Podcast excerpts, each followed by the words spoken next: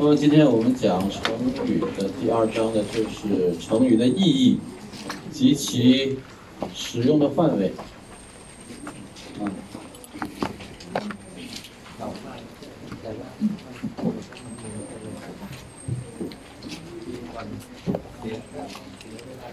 我们看书上的第四十三页，啊，书上的第四十三页，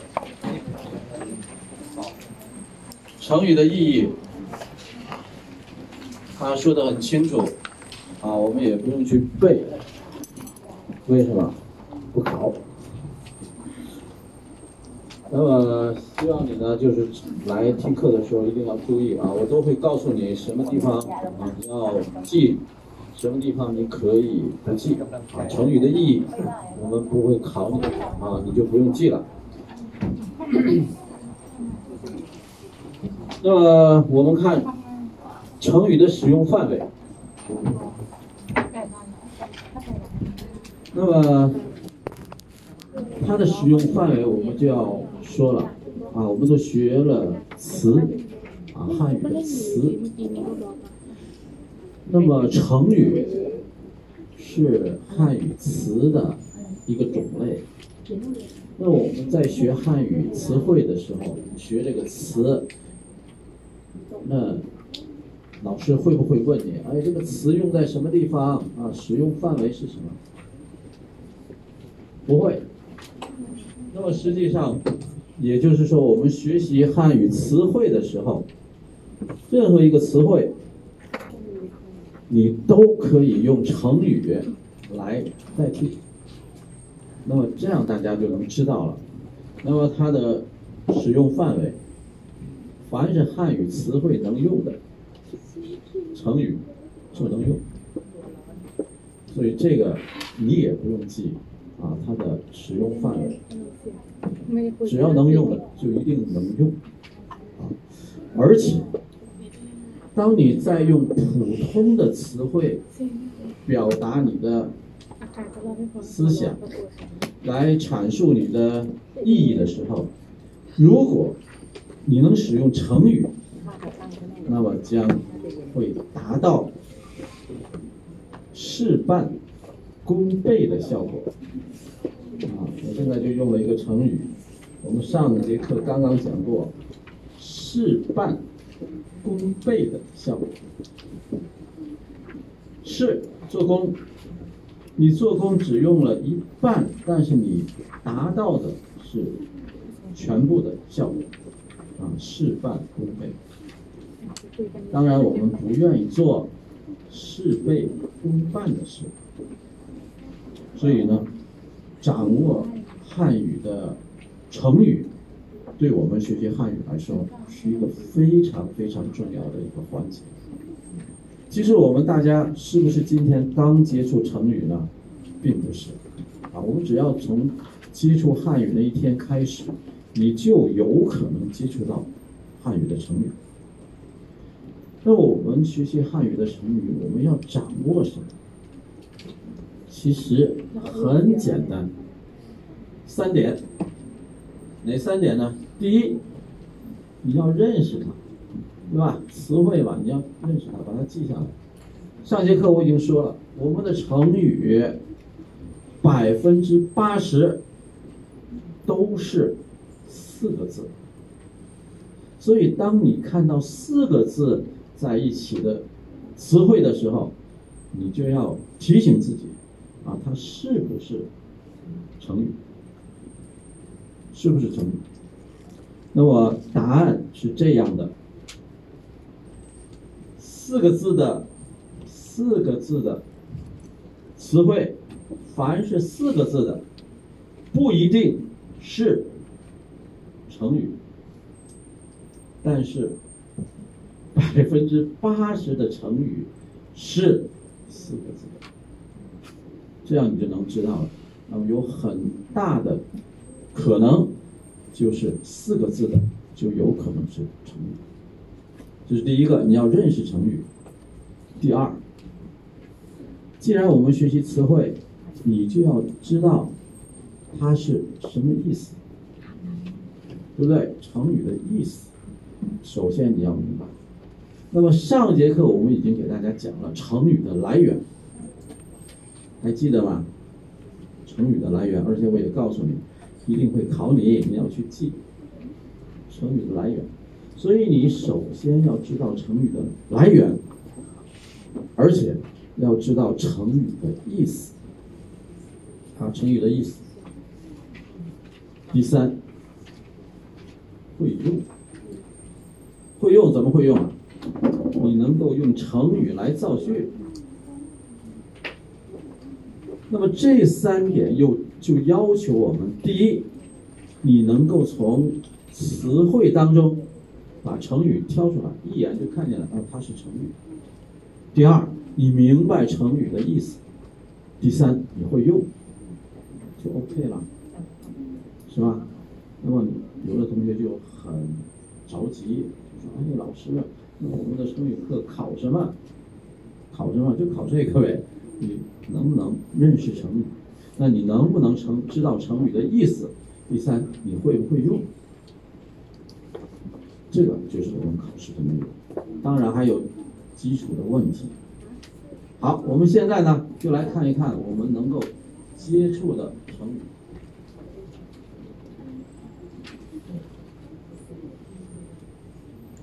那么成语它。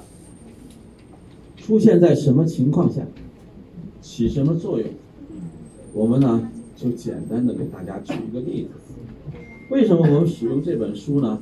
这本书最大的优点就是它有泰语，啊，它能够帮助我们的同学来啊看泰语。但是有泰语是好事，也是坏事。为什么？那么大家想。当一本书它有泰语的时候，你一定会先看泰语，不看汉语，是不是？为什么？熟悉嘛，就像我一样，我要看见泰语，我是一个字我都不会去看的。那么这本书里的泰语，它翻译的对还是不对，我也不知道。但是我们的同学会第一个先去看泰语。然后根据泰语再去看泰语，这样反而影响了你对成语的理解。那么没关系，那我们就把坏事变好事。你看完了泰语知道了，那么你再来看汉语，看你知道不知道。第一个，白费力气。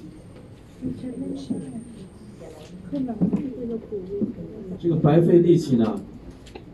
我想跟大家说，你就这个成语你就不用记了。为什么？我们在讲“白”这个词的时候，我们想“白”这个词，它是什么？第一个形容词，白色，对不对？但是它有一个在汉语当中很特殊的，就是没有用，对不对？我们比如说，白来了，啊，我们想看一个人，啊，比如说一个明星，我们是他的粉丝，到时候以后一看怎么样？明星没来，那你怎么说？白来了，啊，所以这个词啊，白费力气，不用记。我觉得这样的成语你自己编也编出来了。是吧？所以也就是说，第一个啊，我们看白费力气不用。我们看第二个，班门弄斧。凡是不用看的，你就不用记啊。我们考试也不会考你。班门弄斧。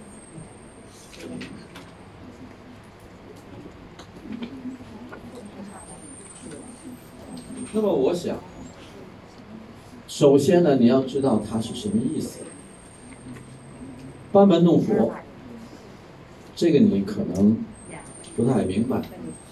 那我再换一句话，你看你能不能明白？关公你知道吧？关公知道吧？关公知道。关公撒泼，这呗，这个是在三国里边的人物。他怎么样？武艺高强啊，很有本领。那他使的什么？他使的那个兵器，他使的武器是什么？他使的什么？青龙偃月刀，啊，不管他青龙也好，偃月也好，我们都放下。他使的是什么？刀，而且是大刀，不是没，不是那个小的大刀。他可以说刀使的非常的好。那我如果说，我说关公面前，关公面前耍刀，关公刀耍的很好，对不对？用的很好。那你在关公面前，你说，哎，我给你表演表演，我刀，你看看我刀怎么样？什么意思啊？你比那个关公还好？不可能吧？那么这个意思就是说，你不要在那个本领高强的人面前去卖弄你的本领。那么班指的是鲁班，鲁班，鲁班呢，中国最有名的木匠，木匠他在办，做家具的用木头，他要用那个麦啊。做这个桌子呀，做柜子啊，泰国有没有木匠？那么他是最好的木匠，啊，那么他被中国的木匠称为是祖师爷。只要是木匠，那你就一定要拜这个鲁班。传说。木匠用的工具有一样最主要的是鲁班发明的，啊，鲁班发明。大家都知道锯嘛，锯，泰语叫什么？勒，是吧？锯，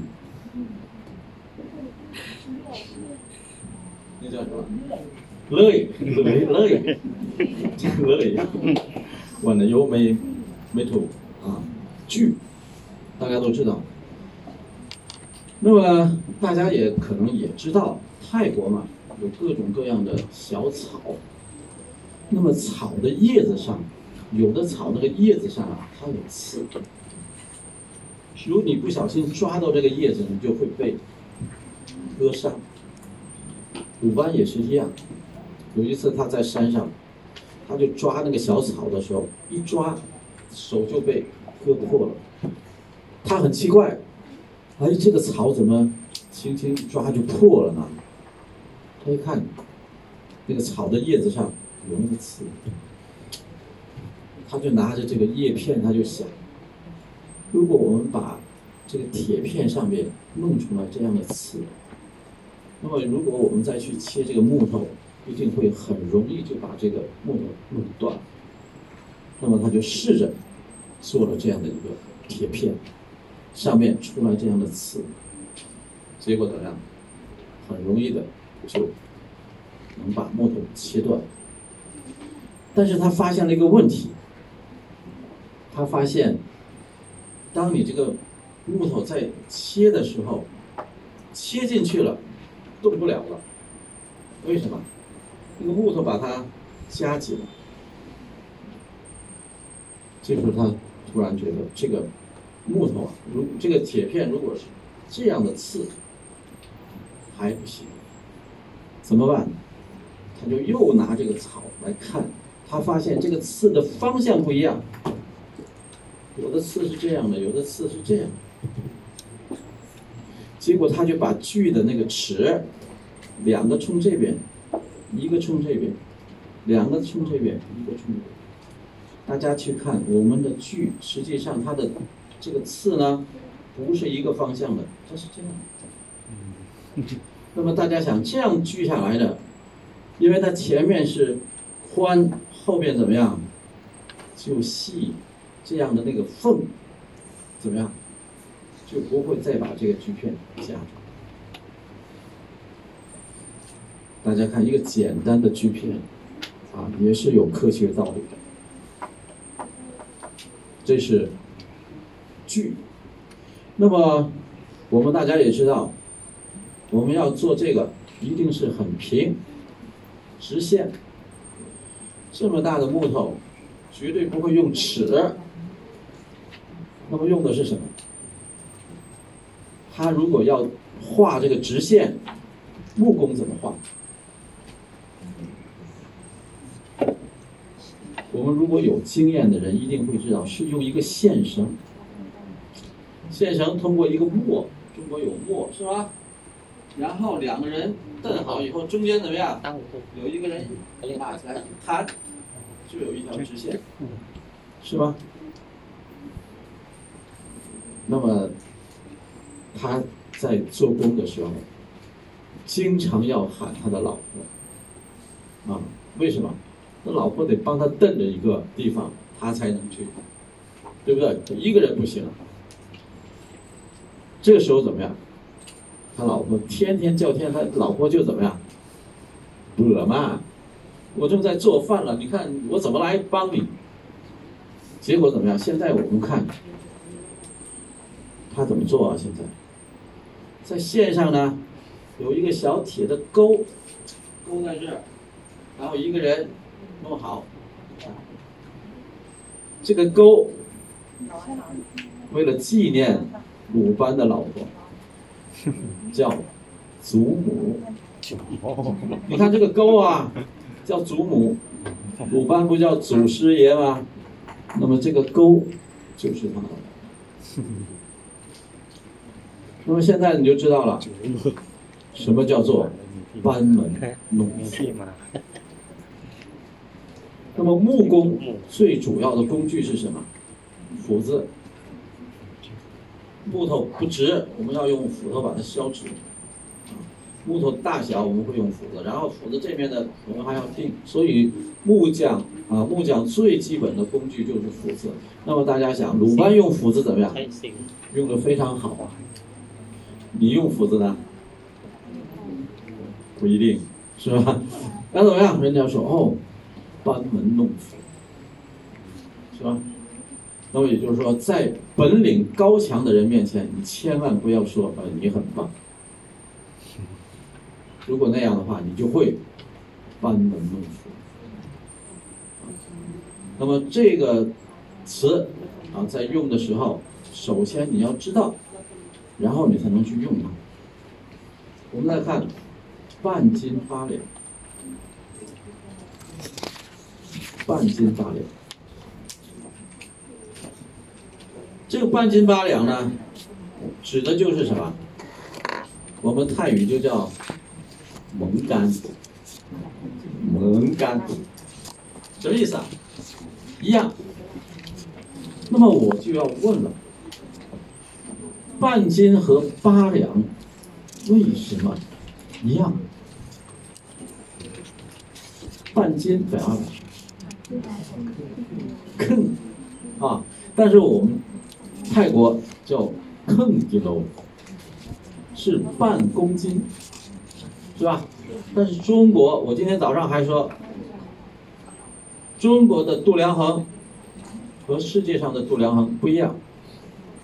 中国的重量用的是中国的斤，它的一斤就是克几罗。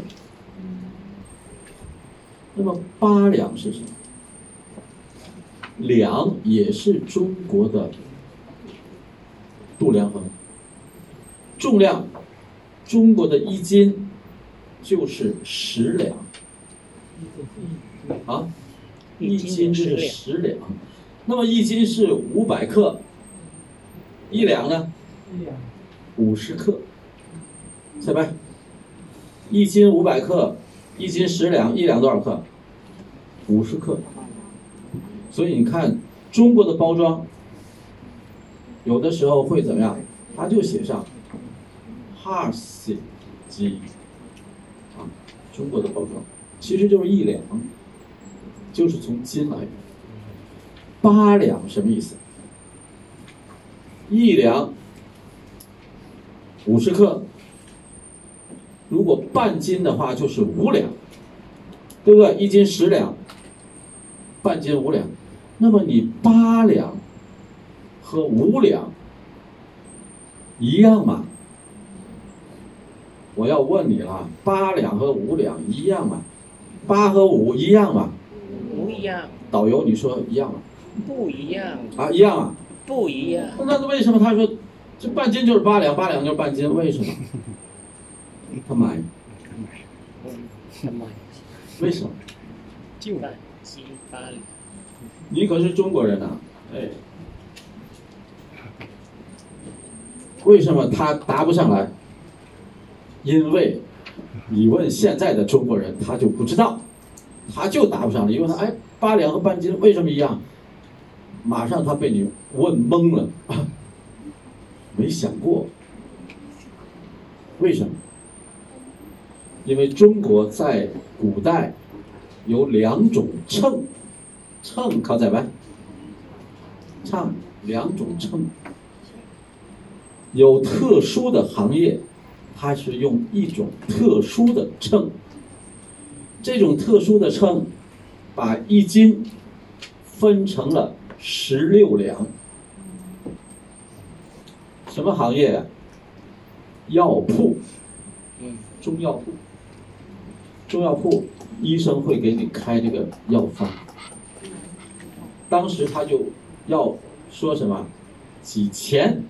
几两？钱。就是我们说的那个 n 呐，一两又分十六钱，因为它是药嘛，所以它就分的比较小了。一斤就是十六两，那么十六两的半斤是几两？八八两。所以大家看，半斤和半斤一样吗？一样。所以五两和八两。是两种秤，所以五两是半斤，八两呢也是半斤，所以是半斤八。那么经常有人说啊，张荣华跟贾老师就是半斤八两，什么意思？不是我们两个人的知识一样，是我们俩长得像，啊，半斤八两。所以，首先你要知道成语的意思。你看，你不知道，你自己就不敢说了。那半斤八两能是一样的吗？你知道了，你就敢说了。哦，半斤八两一样。哎，你考试得多少？我考试是 A，你呢？你半斤八两。你就都不用说，跟他说，哎，我就你是八两是吧？那我就半斤，是吧？好，这个就是成语的运用。我们现在看“不耻下问”，下问。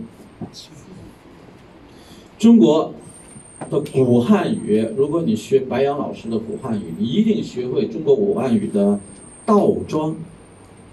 我总说倒装。那么这个倒装的倒装的现象，我们的泰语比汉语保留的好。什么叫倒装？中国人叫“我爸爸”，我爸爸。汉语“我爸爸”，泰语怎么说？泰语叫倒装，他不说“我爸爸”。他说什么？爸爸我，我们。爸爸我，这个本身就是一种倒装。有的时候教汉语的老师呢，他会告诉你，哦，要要要要调过来，实际上是语言的一种倒装。我如果不讲到古汉语，我不会给你讲这个。那么这就是古汉语的倒装。下问。大家看下问，如果我们用现代汉语来说，就是下面的人比你低的人来问你，下问嘛，是吧？学生来问老师，但是在古汉语恰恰相反，下问是怎么样？问下。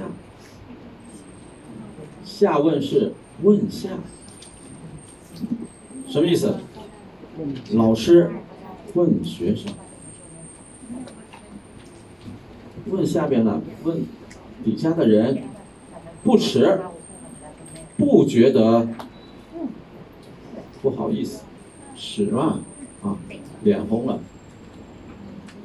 不耻，不耻什么意思？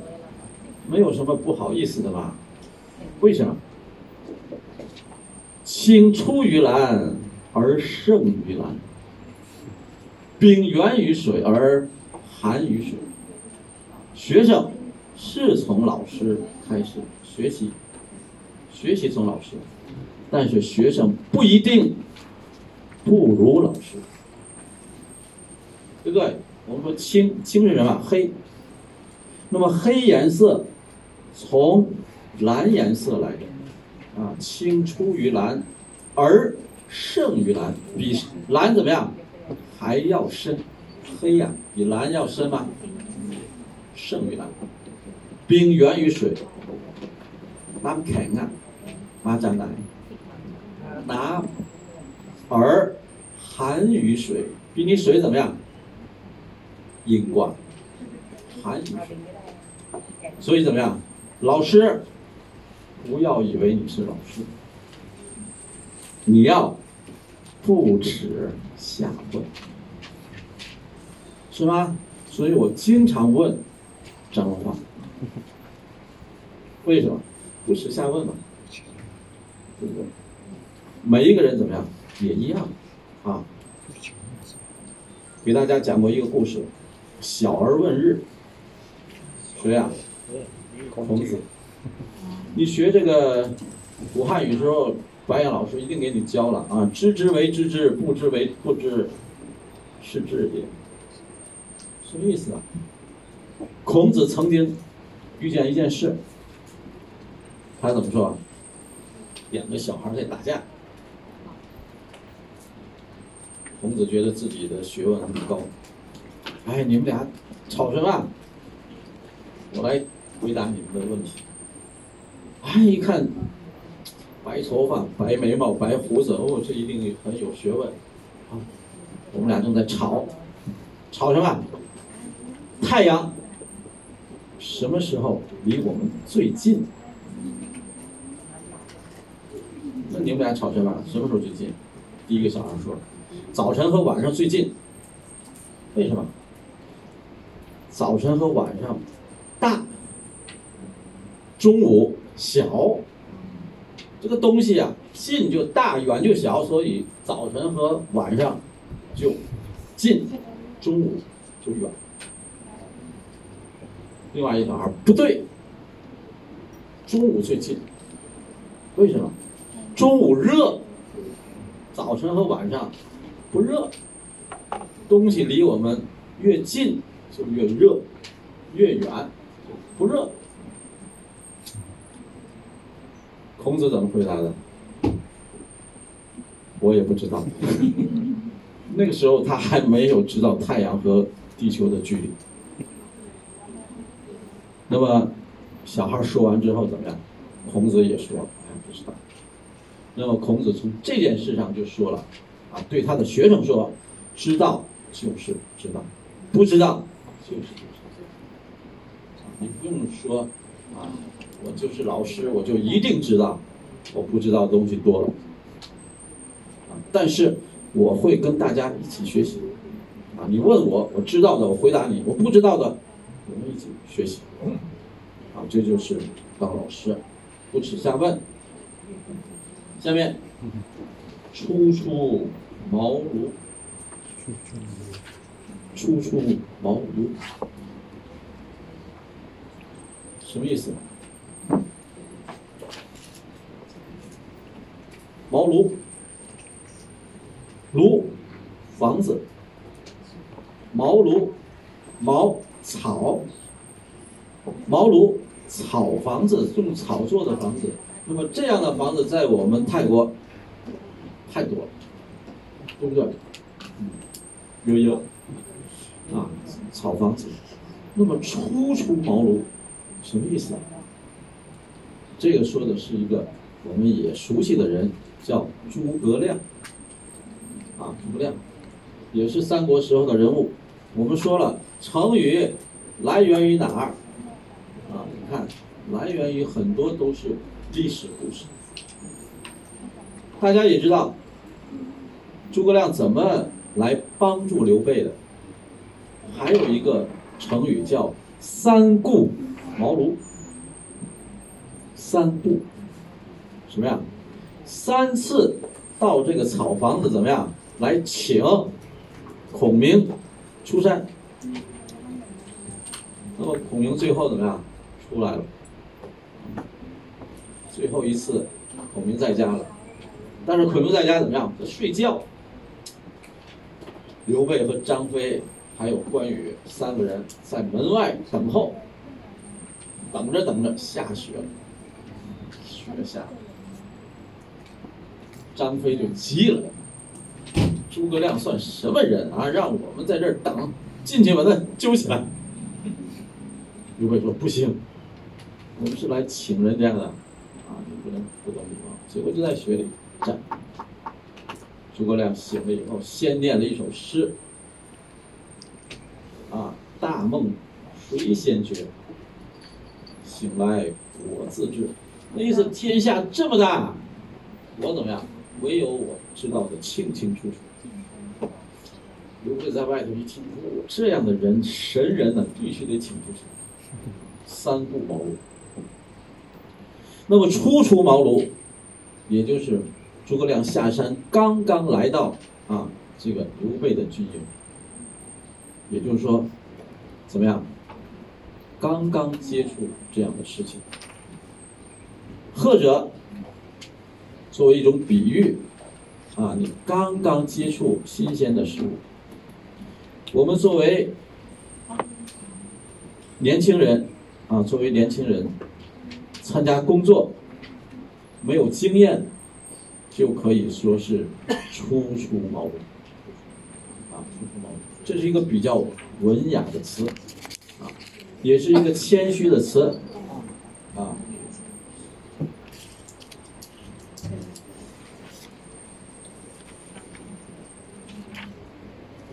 我们下面，出尔反尔，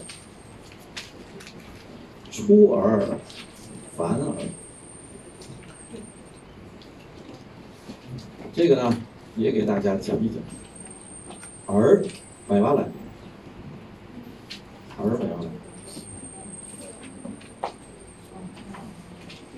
好，这仍然是一个倒装句。而在中国古代汉语当中，不是虚词，是代词。而就是什么？你肯定学白杨老师的古汉语了，忘了而是什么？导游，而是什么？睡着了。那个讲这个时候，你肯定睡着了。嗯。而就是你，对不对？学过吧？尔等。你学你没学过古汉，你你也看过牛啊，是吧？潮州剧里面要说你们，他不说你们，他说尔等，你们出就是马，反就是白，来也是你，回也是你。啊，你要来，你要走，说明这个人怎么样？你就你说话要算话，要么你就来，要么你就走，不能你刚说来，现在你又走，出尔反尔，刚说的话就不算了，出尔反尔。啊，那么也就是说。说对，说这件事对也是你，说这件事是错也是你，那让我们怎么办呢？对不对？所以对那些啊经常改变主意的人来说，我们就叫出尔反尔。那么有的人说，哎，你吃饭了吗？如果你说，哎，我吃过了，他说，哎，那我刚想请你吃饭，你看你吃过了。那他再问你，哎，你吃饭了？你说，哎，没吃，啊，没吃，对不起，我也没吃。怎么样？你怎么说他也是对的。这样的人，我们就尽量的少和他打交道。第七，唇齿相依。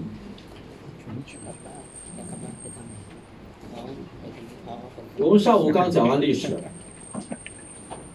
你学习成语啊，离不开历史，啊，离不开历史。唇齿相依，它还有一个成语，叫唇亡，唇亡，唇亡，齿寒，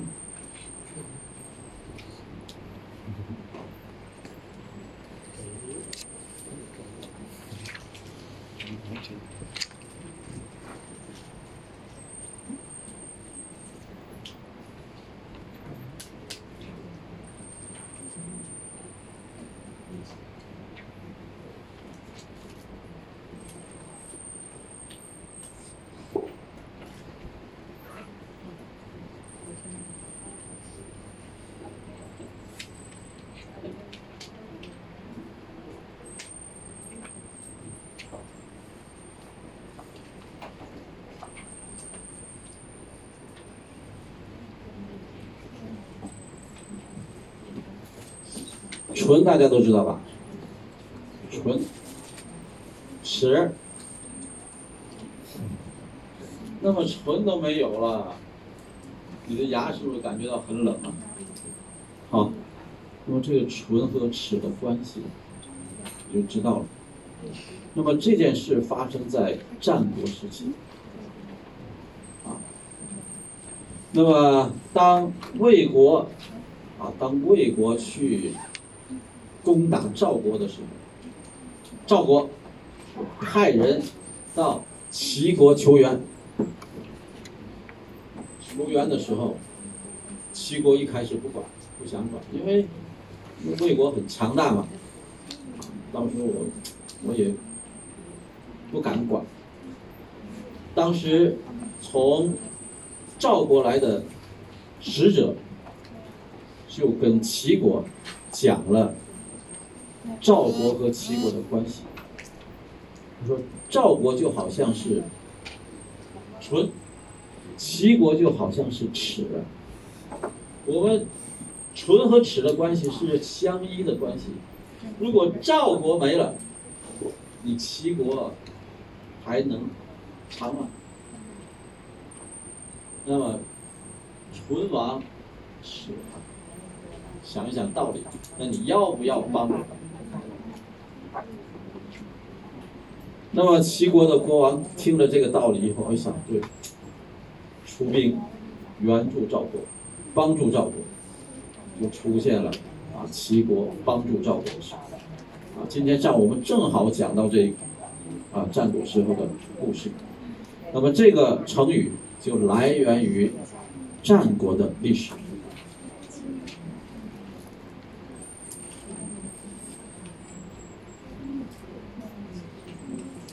大惊小怪，这我们就不讲了，啊。第九，当一天和尚撞一天钟，这个也不是成语，我们也不讲。第十，放虎归山，什么意思？老虎是要伤人的，是吧？那么现在你把老虎怎么样捉住了？捉住以后怎么样？送动物园，啊，送动物园让大家来看，啊，千万不要再给放回山。这个就是你捉住了老虎，千万不要放回去。那么，对于你的敌人，或者对于你不好的人，抓住了他以后，不要原谅他，啊，不要原谅。这个就是啊，放虎归山。第十一，废寝忘食。废寝忘食，拼命的工作，啊，拼命的学习。寝，睡觉。食，吃饭。废寝忘食怎么样？不睡不吃。我们在考试之前怎么样？为了考试得到这个 A，不睡觉，不吃饭，得到 A 以后怎么样？你死了。那 A 那么那么那么值得你这样做？对不对？千万不要这样啊！得 A 你也要去吃饭，你也要去睡觉。我经常劝我的学生啊，好好吃饭，好好休息。为什么？你没有身体，你学了有什么用啊？是吧？你满腹经纶。啊，满腹经纶，学富五车，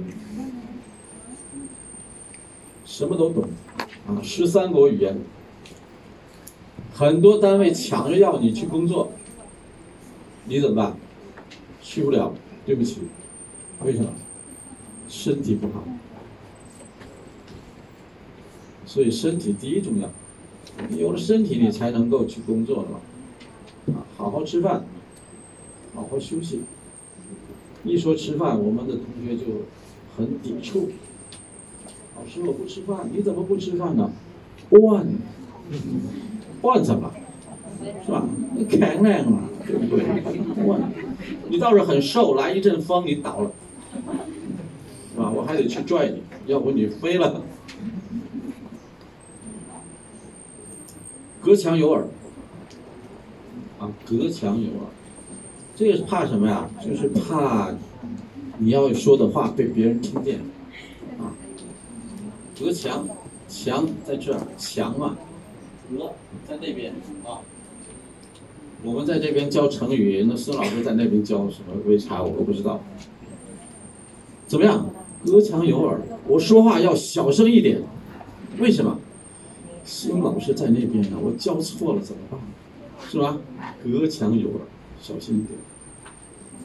OK，下面好逸恶劳，注意看这个好逸恶劳，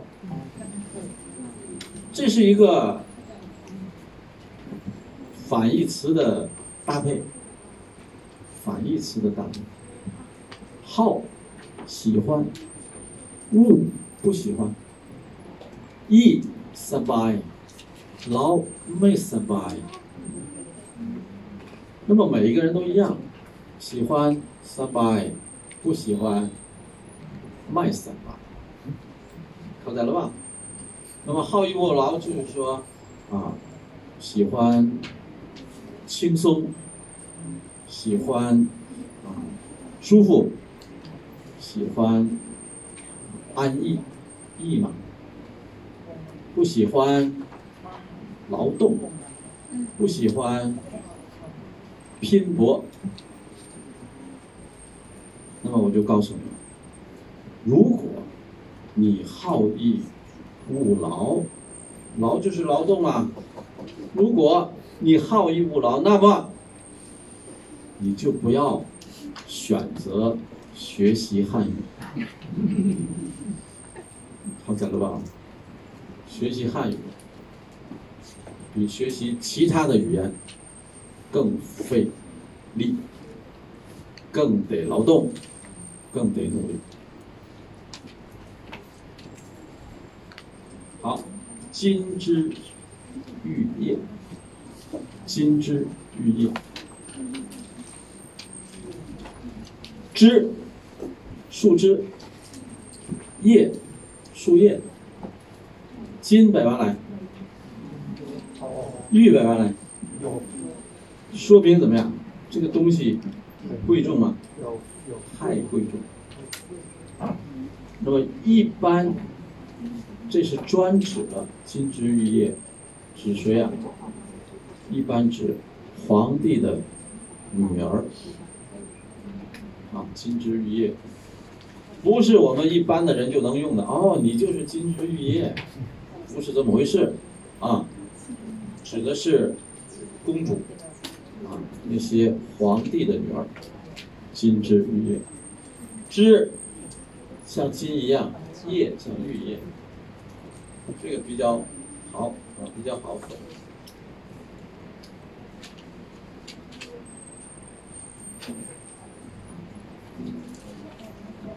十五，井底之蛙，这个我们泰国正好有一个成语跟它相对。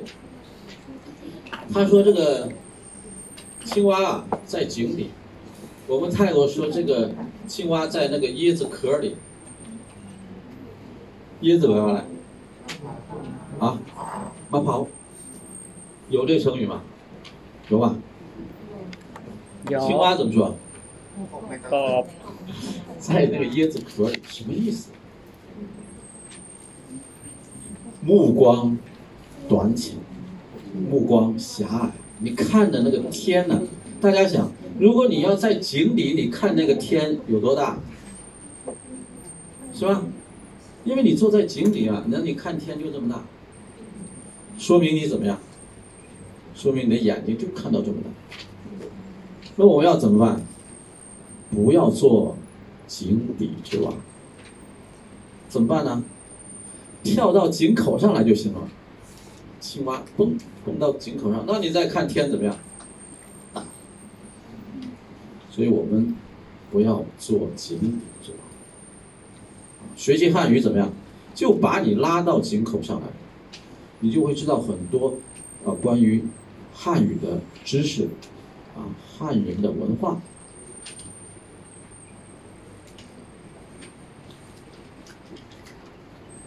十六，口蜜腹剑。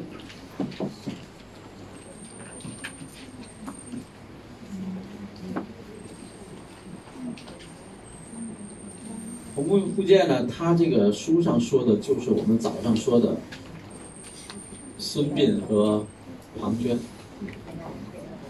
腹剑，腹肚子里，肚子里是剑，嘴上怎么样？是密，密是什么？那他，那他，我们，泰语就叫什么？啊，我们。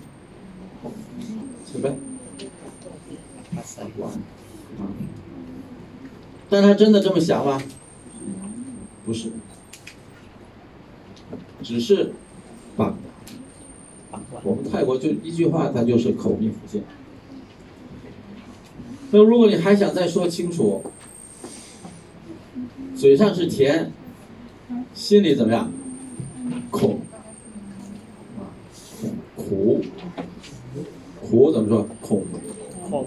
啊，恐。恐。恐，不是咸的、啊，咸是什么？恐，甜，口甜心苦，啊，这个也是一个成语。这个我们泰国就呃泰国人就能理解。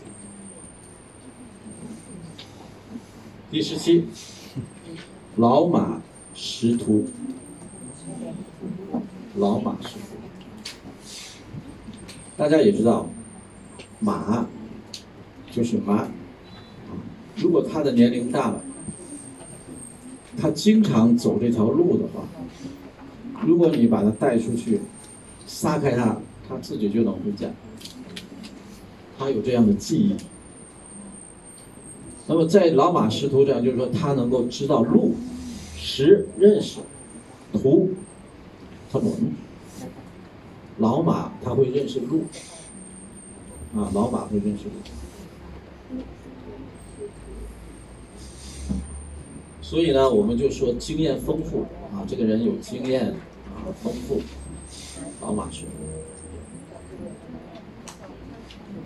那么从这条成语当中呢，我们可以知道另外一条。中国还有一句话，他说：“路遥知马力。”我们如果四个字的话，就变成了“路遥马力，日久人心”。我们变成四个字了，是日久人心。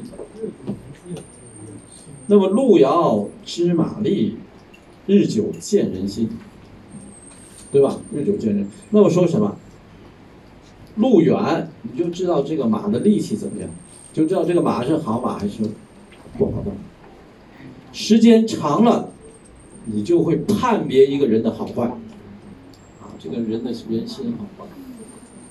大家也知道，中国另外的成语，他说“知人知面不知心，不知心”，画皮画毛难画骨，知人知面不知心。啊，你画那个动物啊，皮好画，毛好画，骨头好画吗？X 类，谁的眼睛是 X 类？一定要告诉我呢，我的骨头有问题，一定去找你，婆婆，你给看一看吧，是吧？不行，那么怎么样？时间久了行不行？行，时间久了你就知道这个人好坏了，对不对？你们一开始可能觉得贾老师这个人呢，再来啊，一考试就 if，时间久了就哎，这个人还不错啊，哈，经常还教教我们东西。你来时间久了，觉得哎，这个门这门课不难嘛，对不对？一考也就考过了。为什么？老马识途嘛。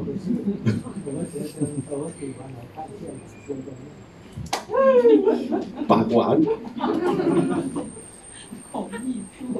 不不不，不是，我是开玩笑的。那么也就是说，我们大家，你要是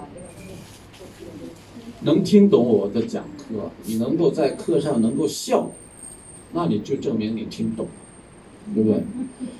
我现在就就发现笑的就这么几个人了、不是大家都在那笑，你听懂还是没听懂啊？是吧？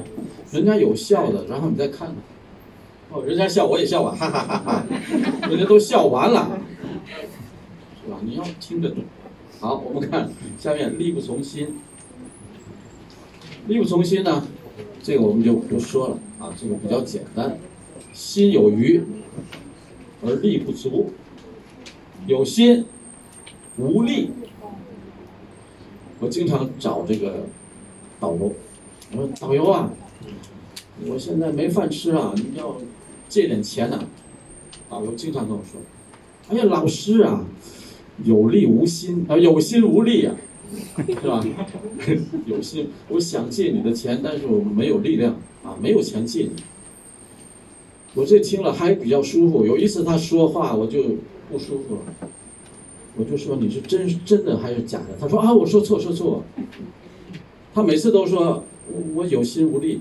那天他说啊，我有力无心。我一听啊，你有钱不借我啊？他说哦，老师我说错说错。那么大家就知道有心无力，就是力不从心啊。我心里想借你，但是我没有能力。如果有力无心，什么意思啊？我有这个能力啊，我有钱，我就是不借你。你说这个气人不气人，啊？导游那天是你说错了吗？还是你真的这么想啊？有力不还。十九，十九这个词呢，我觉得大家不常见啊，不常见。它叫利令智昏，这是一个动宾结构，而且是个主谓宾啊，主谓宾。主谓宾呢还是间语句，间语句啊，这个我们在学汉语的时候都知道啊，间语。利什么呀？钱。对不对？大家都知道，我们做买卖也好，啊，工作也好，都是要有利，啊，有利可图嘛，啊要有利，有钱可赚，利利益。中国有一个很有名的宰相，叫刘罗锅，听过吧？宰相，清朝，啊，他的名字叫刘墉。但是他呢，身体就是这样的，不能站直。我不知道泰语怎么说啊？他怎么这样？但是他的学问很好，啊，所以人家就说刘罗锅，这样的人，中国叫罗锅，罗锅，刘罗锅，因为他很聪明，这皇帝就想把他杀了，啊，把他杀了，总想找茬，一次一次的化险为夷，所以老百姓也挺喜欢这个宰相。有一次，在城门上，城门呐、底下就是来来往往的人。皇帝就说：“哎，你是一国宰相啊，认识底下的人吗？”刘德华一听，哦，皇帝要找茬了，啊，皇帝要要找这个我的错。他如果说认识，那么皇帝就要问，他们都是谁？赵王李赵。他如果说不认识，皇帝说：“你作为一个宰相，你不知道你的人民。”刘罗锅就说了：“我认识。”好，皇帝就想说你认识也好，不认识也好，反正都把你杀了。你说吧，他们都是谁？刘罗锅说：“他们是名利二人。这么多人啊，名利二人，什么意思啊？这些匆匆过往的人。”无非是为了名，为了利，啊，生活在这个世界上，要么就为了出名，要么就为了赚钱，啊，名利而已，博主。皇帝一想，算了，放了你。所以大家就知道利，啊，利令智昏，智你的智慧，啊，你的思想，你的智慧，婚没了。钱会让你变傻，就是这句话，这个例这个意思，成语的意思，钱呢会让人变傻。你想想，你有没有这样的时候？人家一看，哎，有什么什么什么，有什么你能赚钱，怎么怎么样？利令智昏，我们泰国人。太少了，啊，立令智昏的人太少了。为什么？我们泰国人有信仰，我们信佛，所以我们泰国人呢，他信这个，他就没有更多的欲望对于利。我曾经问过我的学生，去庙里贪不？他随手拿了一个二十块钱的，放到那个贪不。他刚放，旁边就来一个人放进去一千块钱。我一看，哟，这个有钱，放一千进去，那我学生放二十，我就突突然想问，我说，哎，你看人家放一千，刘秀放二十，没面子，人家那贪官，啊，一千块钱，你这二十有什么作用啊？我的学生说的回答我的话让我。茅塞顿开，醍醐灌顶，两个成语呢？什么意思啊？我的学生怎么说的？他放的二十，呃，他放的一千，和我放的二十，半斤八两。嗨，我一听，他说他一千也是汤波，我二十也是汤波，作用。一样，我当时觉得，哎呀，泰国人的这种思想比中国人高多了。中国人怎么样？你给一千，我给两千；你给两千，我给三千，就这样，就失去了他们的意义。那我就说，那你不希望有钱吗？他的回答更让我。大吃一惊，又是一个成语呢。大吃一惊，他怎么说？他说：“你有钱，你是坤罗呀，还是坤尊？命里注定。”哎呀，我一听，那么中国人是不是也有这样的想法？中国人有没有这样教育啊？也有，但是中国人现在早都忘了，没人说这些。所以泰国人呢，他不会眼红，你有钱，说明你原来做得好，啊，你生前你做到了，所以你这一生你就有钱。我没有钱，我上一辈子没有做好，这一辈子就没钱。没事啊，我有钱没钱我都会很高兴啊。中国人不行，中国人你要有钱呢，他眼睛都红了。为什么？他就想大家都一样，你为什么有钱？我为什么没钱？我就要让你变成没钱，就这种心境就行。立令智昏，啊，可以使那些没有信仰的人，他们变傻。二十，名列前茅。这个呢，本来没有什么可讲，名列前茅，就是数一数二。成语考试你考怎么样？名列前茅。这个茅刚才我们说了，茅茅庐就是什么？茅庐什么意思啊？草房子，对不对？那名列前茅，这个茅是什么？这个茅是什么？指的是尖，毛啊，草的那个尖。名列前茅就是你的名字怎么样？在这个尖上，啊，草有很多，但是你是在那个草的尖上，在前面，啊，名列前茅，和那个茅草屋不一样。名列前茅就是不是第一就是第二，啊，不是第二就是第三，反正是在一二三，名列前茅。二十一，磨杵成针不讲了，肯定老师给你讲过，这是一个李白的故事啊，关于李白的。李白小的时候不怎么爱学习，李白大家都知道吧？李白，中国著名的诗人。李白你不知道，那你肯定知道一个诗啊：床前明月光，疑是地上霜。举头望明月，低头思故乡。谁写的？李白。为什么一个大诗人他写的诗歌能让你这么朗朗上口？没有更多的加工，没有更多的让你不懂的词。小的时候不学习，人家都去上课，他跑去玩。李白呢，实际上是中国北方的人，啊，也就是说跟少数民族挨在一起。所以那个时候，少数民族也不怎么爱学习，所以李白也受到他们的影响。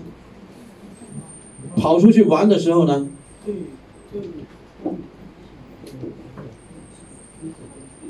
好，我们休息一下，好吧？休息一下，休息一下。我就一讲就忘记了，休息吧，要不因为我们这个做的太急，也不好意思去。我也要去。休息吧，休息吧。休息一下，好。很高兴又看到。那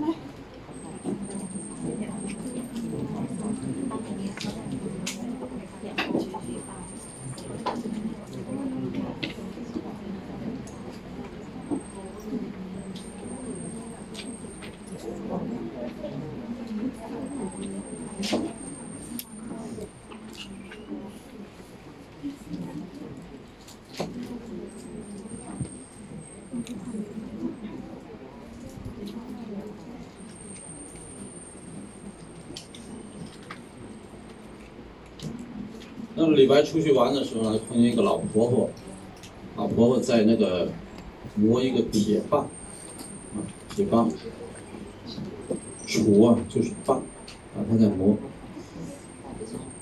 李白很好奇，你磨这个干什么？老婆说我要把它磨成针，铁棒啊，要磨成针。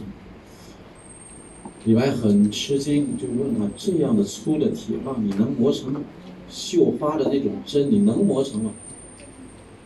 老婆就说：只要功夫深，铁棒磨成针。李白当时就受到了启发，下决心学习。刚一转身，老婆婆没了，神仙来教化他，来教育他。好，铁杵成针，这个呢就是一个啊成语。二十二我们不讲啊，藕断丝连，藕知道吧？藕，昨天还在跟你说藕是什么？辣啊，是根，辣，什么的根呢？我，荷花，荷花的根就是藕。那么我们泰国人吃藕的很少，但是会吃那个藕的那个茎，菜市场里就是那个藕的茎，是吗？那么做藕茎的时候，你会发现吗？你扒就把它弄断以后，它会有丝在里面，这个就是藕断丝连啊。这个虽然断了，但是丝还连着。二十三，抛砖引玉啊，抛砖引玉。用不好的东西来引出好的东西啊，抛砖引玉。那么这是也有一个成语故事啊，也有一个成语故事。他就是谦虚嘛，那么大家都发表意见，那么他自己就说了：“我呢是不成熟的考虑，那我就先说，大家的。”一定会比我的好。我说出来的就是砖，大家说的就是玉。我先说抛砖，大家后说玉就出来了。抛砖引玉。那么中国的儒家思想都是比较谦虚的，啊，这是一贯的。那么我们的佛家呢也是一样，啊，大家都知道我们的佛祖如来佛，如来佛，啊，释迦牟尼。那么释迦牟尼是我们的现在佛。那么你们知道释迦牟尼之后，啊，现在佛之前有这个过去佛，还有将来佛。过去佛释迦牟尼的老师，将来佛释迦牟尼的接班人。啊，过去佛知道是谁吗？泰国肯定要讲这个。他的老师就是燃灯古佛，啊，燃灯古佛。大家看，在中国的庙当中，有的时候会有一尊佛，那就是释迦牟尼；有的时候会有三尊佛。大家知道，Wat Mongkol 呢？你如果去到龙莲寺，你会看到它有三个佛。这三个佛谁呀？知道吧？三个佛，它在上面，中间的肯定是如来。没有弥弥勒大肚的在前面，他不和他坐在一起。那么左边的燃灯古佛就是如来佛的老师啊，还有一个就是西方招引，就是引人到西方世界啊药佛。如来现在佛，燃灯过去佛，那么将来佛就是弥勒。弥勒佛就是那个大肚子的那个，肚子很大。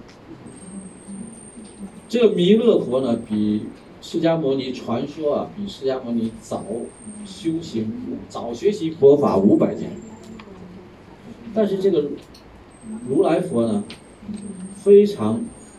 愿意听老师讲课，天天都去听老师讲课，天天都去念经学习。但是如来这个人，我用这个弥勒这个人很聪明，比如来佛聪明不知多少倍。他早就知道这些佛法，然后就出去救人救命，不来听课，经常不听课，只是考试来。结果怎么样？如来佛就在这种天天学习、天天听讲的情况下，提前成佛，比弥勒。但是如来虽然成了佛，但非常尊敬弥勒佛。他们两个人在谈话的时候，如来说：“我佛如土，汝佛如金。信我如土，信汝为金。”什么意思？我啊，就像泥土一样，你弥勒就像金子一样。相信我的人，他们只是相信；相信你的人，才是相信。也是谦虚，啊，也是谦虚。实际上呢，抛砖引玉本身就是一种谦虚。所以佛教也好，儒教也好，佛教文化也好，儒教文化也好，都是让人去做好人，做好事。不管是中国的佛、西方的佛，还有基督，还有伊斯兰，一样都是让我们做好事。二十四，杞人忧天。杞啊，杞人忧天。杞，这是在《战国策》当中的一个小寓言，一个故事。啊，有一个国叫杞国，那么杞国有一个人，整天的忧愁，啊，忧心忡忡。忧心忡忡又是一个成语。他总是这么发愁，人家问他为什么？他说：“我担心呐，你担心什么？我担心天要掉下来。他担心天会掉下来。那么我们怎么办呢？杞人杞人忧天。那么大家说天能掉下来吗？能吗？不能。发什么愁啊？是吧？所以呢，我们就说，这种人就是自己在那找事。”泰国人怎么说？哈论，你在那找事呢，给自己找事，对不对？刚学习成语，你就想什么？哎呀，成语这么难，我就怎么办呢？考试怎么办呢？啊，怎么办？车到山前必有路，啊，还没看见山呢，就开呗，开车呗，到那儿再说呗。考试时候。考得过就考，考不过就再来学习一次，好不好？对不对？不行你就在那个考试卷上写呗。少，没本，考试考不了。下面我们看三思而行，三思再三的思考，再三的考虑，一次不行，两次，两次不行，三次，都考虑好了怎么样？再做，行行动，三思而行。二十七，同舟共济。大家知道济，在这里是渡河，舟是船。如果我们在同一条船上，怎么样？一定要共同渡船。也就是说，我们大家要心想在一处，力用在一处，你才能过得了河。二十八。亡羊补牢，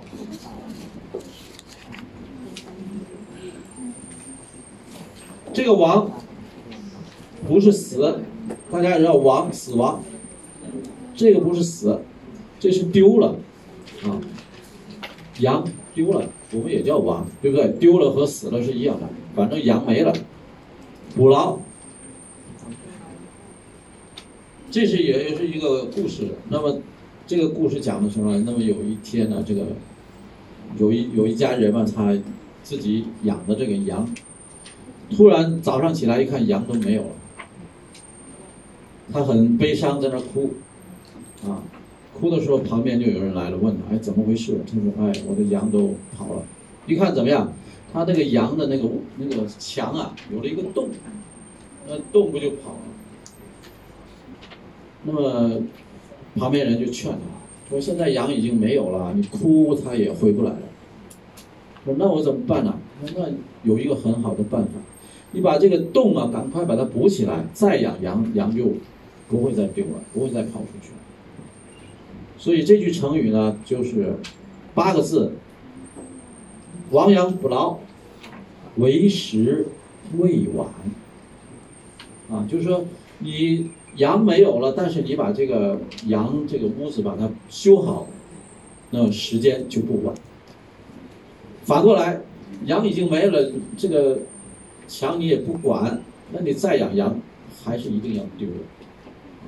这就是说什么呢？如果我们做事要犯了错误的话，不怕，错误已经犯了，犯了就犯了吧。那怎么办？亡羊补牢呗。羊虽然丢了，错虽然犯了，怎么样？改正就好了。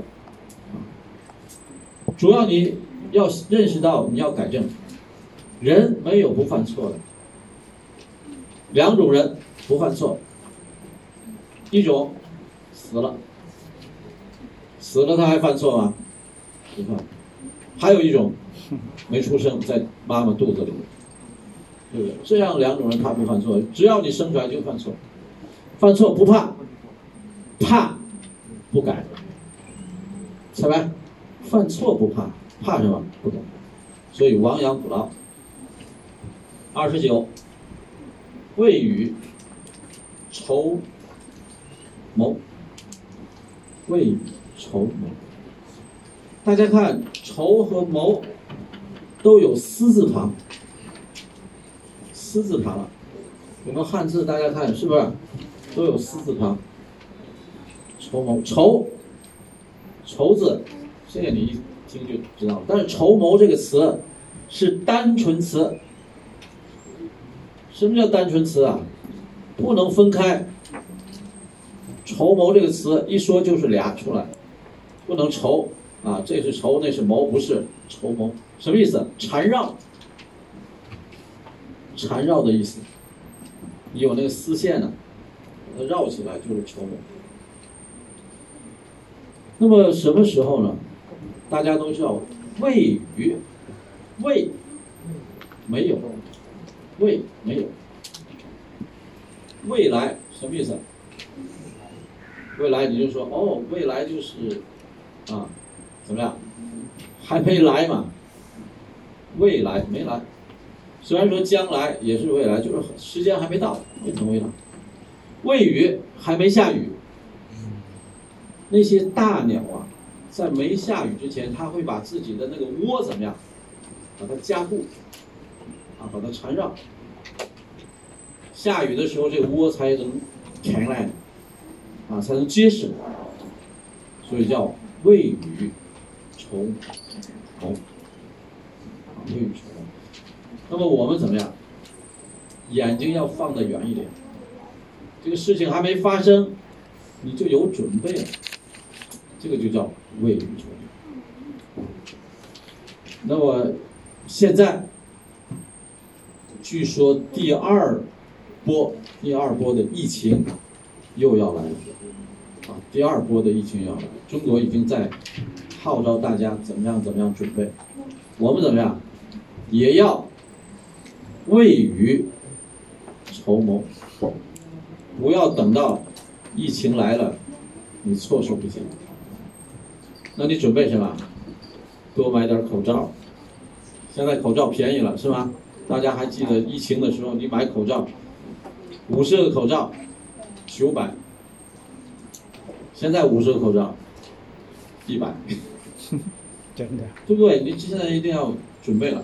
啊，未雨绸缪。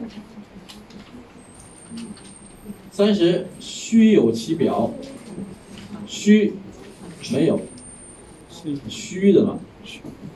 那么反义词就是实，啊实。虚没有，没有，虚有其表，表面有，实没有。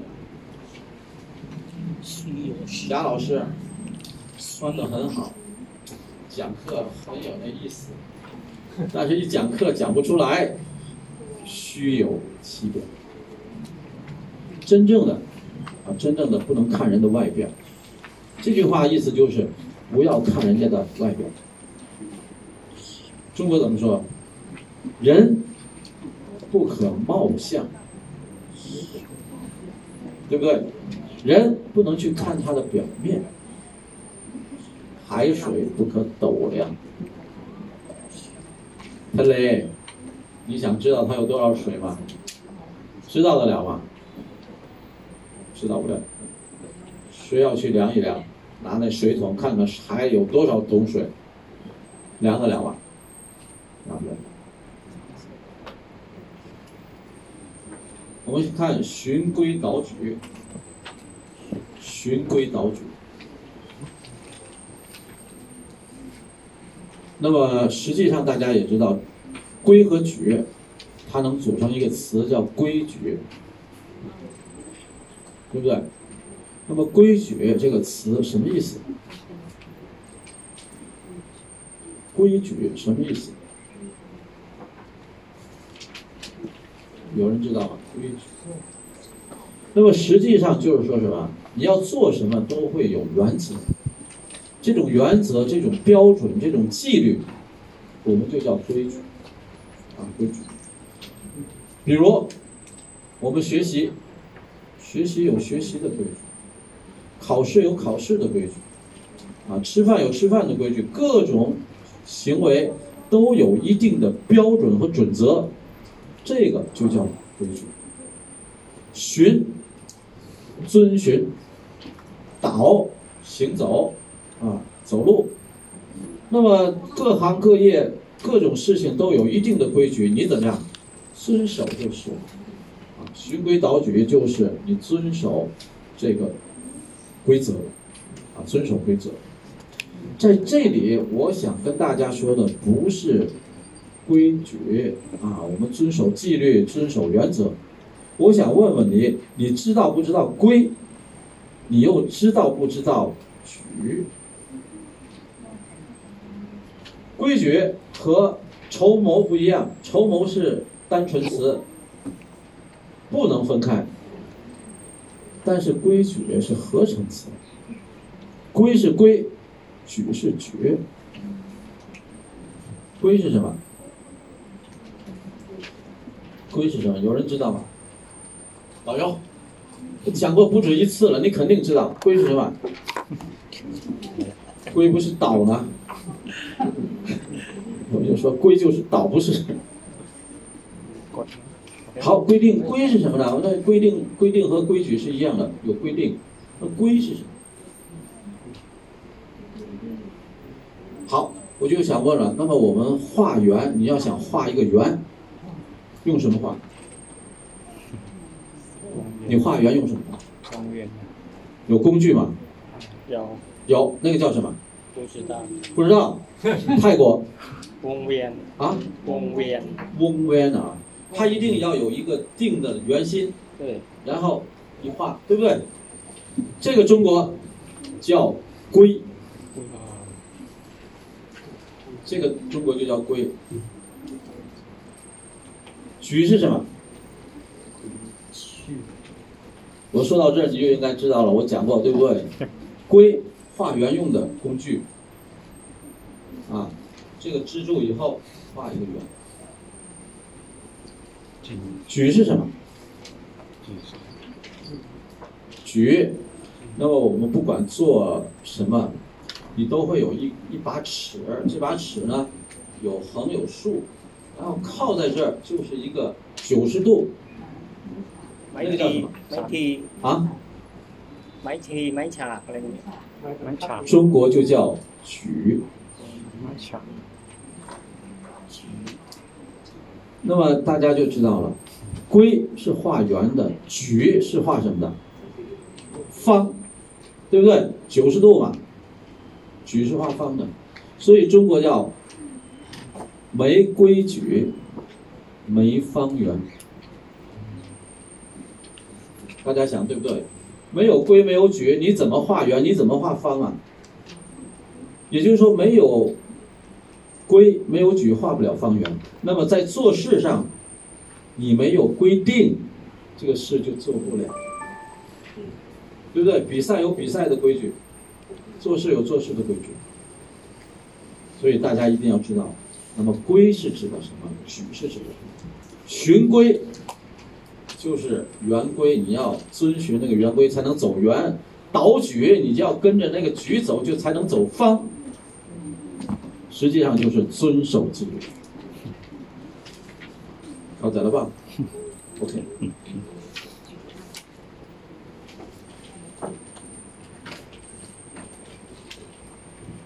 阳奉阴违啊，阳奉阴违我们就不讲了。我们看一曝十寒，一曝，大家一看这个，这不是暴吗？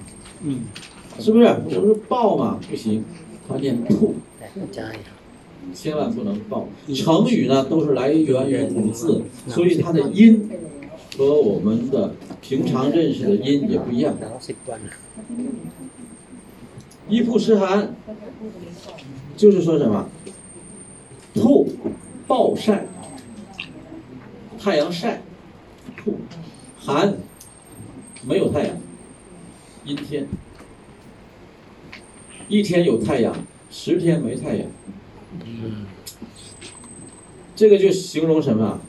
这个事情呢，你不能这样啊！一天有太阳，十天没太阳，坏了。学习成语。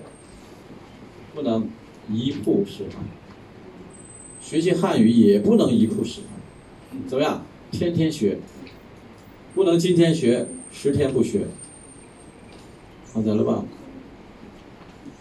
大家想十，一天学十天不学，等你再学的时候，你个乐不了。我天天学泰语，我还乐，真的，我泰语我学了多少年了？我来泰国十五年了。到现在我的泰语啊，还说不准，为什么？哈那提跟乐没有，晶晶呢？刚看完了就忘，为什么？改了。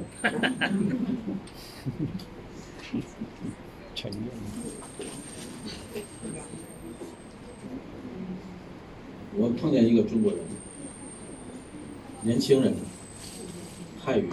又会写又会说，好极了。我说你怎么学这么好？他说：“嗨，我没有别的办法，我就娶了一个泰国的老婆。他不会说汉语，我只能学泰语。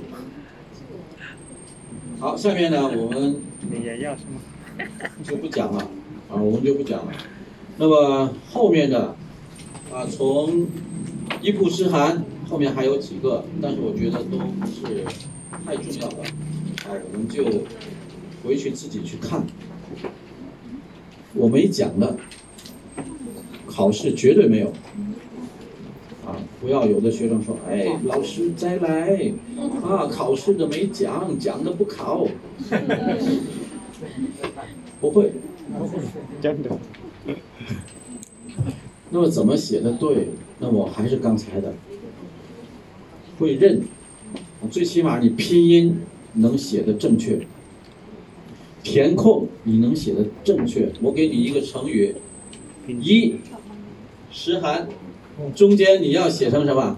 曝，对不对？曝，而且是暴，不是曝，对不对？你不能写成，然后你的拼音还要准啊！如果让你写，你应该写颇乌曝啊，稠谬。啊，筹谋，你一定要知道。好，那么我们看有思考题，思考题呢在六十页，举例说明成语的使用范围。这个题你就不用看了，啊，不用举例。成语的价值，啊，成语反映什么样的特性？成语的价值。啊，成语的价值第三是成语的价值。那么成语它反映了一个什么样的思想品质？第一个反映好的方面，啊，反映汉族人民汉文化的优良传统。好的方面呢，他举了很多，比如勤劳、知足、守信。互助、合群，合群是什么？自立，这就有六个啊。那么你就要知道成语的学习对你了解中国的文化、中国人的思想是很有帮助的。那么好的方面是什么？成语就有褒义和贬义，褒义和贬义。实际上你就知道成语也有说好的，也有贬义说坏的。说坏的什么？像势利啊。什么少说多做呀，得过且过呀，等等，这就是成语的价值。成语的价值，你通过学习成语，能够了解中国人民的思想，你能够知道成语的褒贬啊，褒贬。好的成语是什么？它说明什么？坏的说明什么？比如刚才我们有一个成语叫“好逸恶劳”。好逸恶劳，喜欢什么？三拜。不喜欢什么？没三拜。好，我们看成语的功用。成语的有什么作用？成语的功用呢？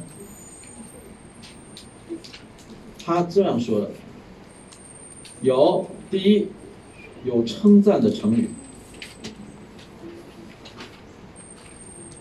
第二，鼓励的成语；第三，教训的成语；第四，说明的成语；第五，讽刺的成语；第六，比喻的成语；第七，夸张的成语；第八，对照的成语。这么多。背得下来吗？成语的功用背得下来，背不下来怎么办？用你自己的话说就可以了，自己能说多少就说多少。但是有四个字你一定要知道，成语的作用是什么？言简意赅。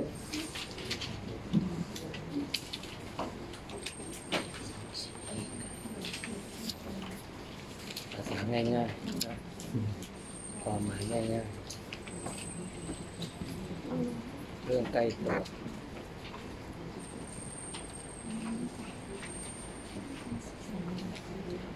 言简意赅言简意赅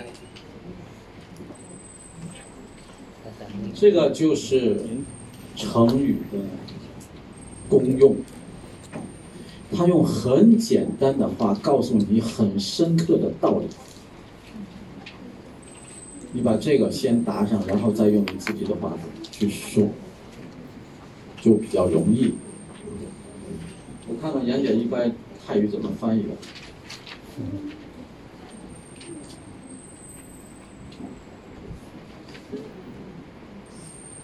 概念ความหมายความหมายธรรมดา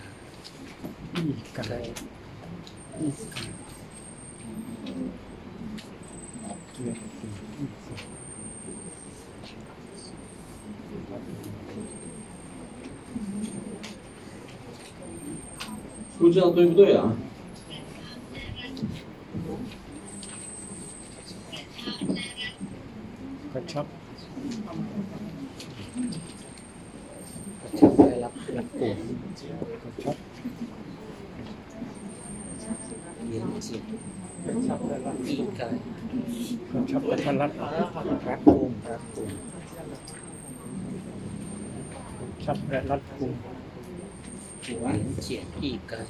嗯，这个我也不知道对不对啊，反正大家去看吧。 กระชับและรัดกุม 懂吗？ กระชับและรัดกุม 泰语太难了。我想你们作为泰国人要学习汉语一定很容易， 是吧？泰语我觉得是世界上比较难的语言，真的，是吧？太难了，跟国王说话，一个一个说的方法，跟和尚说话，呃，又一个方法，我的天哪，难不难？好，今天呢，我们的课就讲到这儿，回去呢，大家看书，我们下节讲第三章，第三章，难吗？难的。不难，这么快就讲完也是很难啊。我们一起难吧，我也觉得太有困难。